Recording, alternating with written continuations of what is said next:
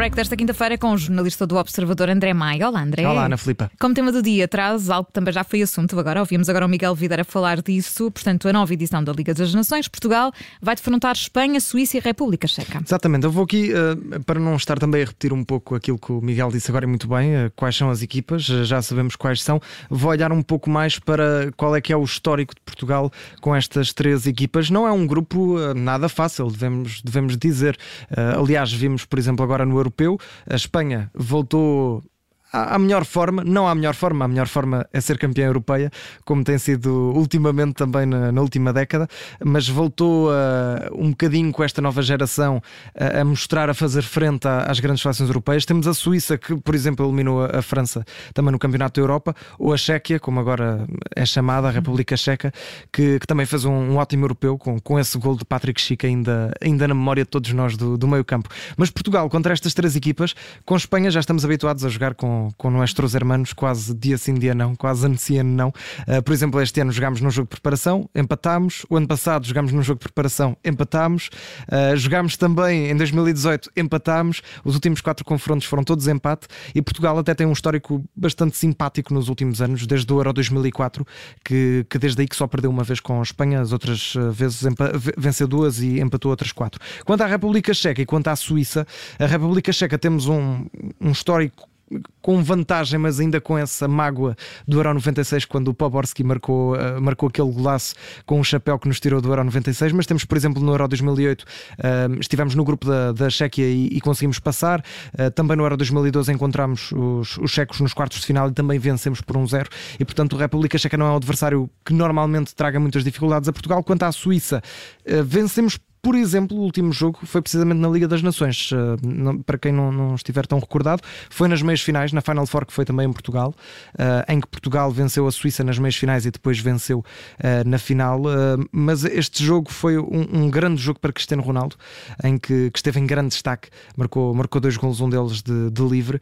E Portugal tem um bom histórico com a Suíça. É verdade que nos últimos cinco anos, nos, nos últimos cinco confrontos, perdeu por duas vezes, mas é, é um adversário que normalmente também não, não é muito difícil para a seleção portuguesa. Tem, tem boas, boas oportunidades para passar, mas acho que também não é um grupo assim tão fácil quanto parece. Mas também convém dizer também que estes jogos uh, vão ser disputados entre junho e setembro de 2022. Exatamente. Quatro deles, eh, quatro das seis rondas vão ser uh, disputadas em junho, isto por causa do Mundial, que uh, convém relembrar outra vez: o Mundial vai ser em, em, no inverno, vai ser praticamente no Natal, que é um pouco estranho e é já no próximo uhum. ano. Portanto, estes jogos, as primeiras quatro rondas, como dizias, as primeiras rondas vão jogar-se entre dia 2 e 14 de junho.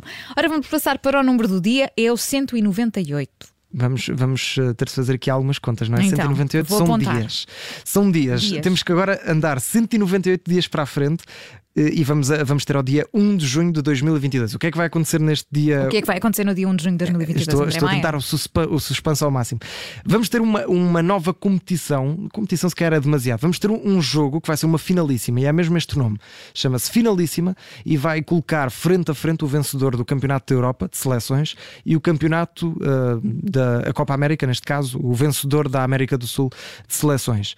Este é, uma, é um jogo que já muito os adeptos de futebol queriam ver, uh, mas pode deixar aqui praticamente na sombra uh, a Copa a Taça das Confederações, que é normalmente entre o vencedor do Mundial, uh, o vencedor da, do Europeu, da Copa América, da, da Gold Cup da Oceania, da CAN da África, e aqui vai, vai deixar um bocadinho na sombra essa competição, porque no fundo, mesmo quando vemos a Taça das Confederações, o grande duelo que, que, que as pessoas mais querem ver é realmente entre os, os europeus, se houver vencedor do Mundial Europeu neste caso caso, e também o vencedor da Copa América. Neste caso, vamos ter apenas esse, esse jogo. É o vencedor do Euro contra o vencedor da Copa América. Neste caso, vamos ter como estreia um Itália contra a Argentina, que é um grande jogo. É um grande jogo, sim. E vai se chamar mesmo assim, chama-se Finalíssima. Isto foi anunciado pela CONMEBOL, que é, é a UEFA da América do Sul, e a UEFA. Uh, foi anunciado que, que, foi feito um memorando, foi feito um acordo para que se realize este primeiro jogo, esta primeira finalíssima, que é algo que certamente as duas confederações vão querer uh, agora manter, até porque é um jogo que certamente vai ter muita audiência uhum. e que uh, a UEFA também dá aqui, a UEFA Econobol também dizem aqui que é um jogo que abre as portas a potencial a uma, a uma potencial organização de vários eventos. Portanto, vamos ver se podemos ter aqui sei lá, uma espécie de uma Super Bowl, por exemplo, um grande evento também em termos publicitários, vamos ver. Mas uh, vamos ter este jogo no dia 1 de junho de 2022, vai ser o primeiro, vai-se jogar em Londres entre Itália e Argentina, a finalíssima, é assim que é chamada. E faltam 198 dias. É já pôr no calendário. É, é isso mesmo. Na memória do dia de hoje, vamos recuar 96 anos. Há pouco falavas em jogos entre Portugal e Espanha e era só empates, empates, empates. Hoje queres recordar um que não, não foi um empate, não é? Sim, mas preferia que tivesse sido, se calhar. Eh, porque Portugal perdeu 3-0 e, e é, vamos recuar muito, vamos recuar até ao ano de 1990, 1923, em que Espanha venceu ao terceiro jogo que jogou com Portugal.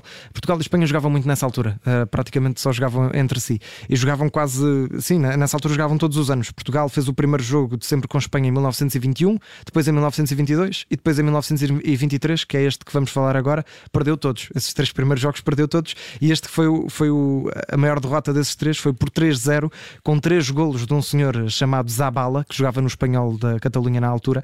E Portugal entrou em campo com uh, jogadores maioritariamente do Sporting, do Benfica, do Belenenses, havia um também do Casa Pia e um do Futebol Clube do Porto, mas a maioria era Sporting, Benfica e Belenenses, também as grandes equipas dessa década uhum. de, de 20. Não há grandes nomes, nomes de grande relevo, nessa altura a seleção portuguesa era, era bastante amadora, na baliza estava Francisco Vieira, destacavam-se Fernando Jesus, Baldino Silva, também Alberto Augusto, uh, Jesus Crespo, o selecionador era Virgílio Paulo e Portugal perdeu por 3-0 nesses, uh, nesses primeiros jogos em Portugal, levava autênticas cabazadas de Espanha e de outros, de outros países, mas como já disse há pouco, vamos voltar a encontrar nossos hermanos.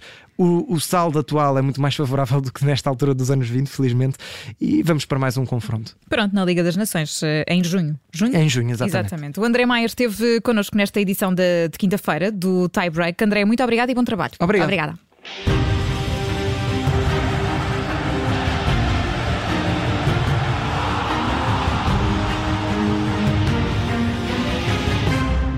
Rádio Observador.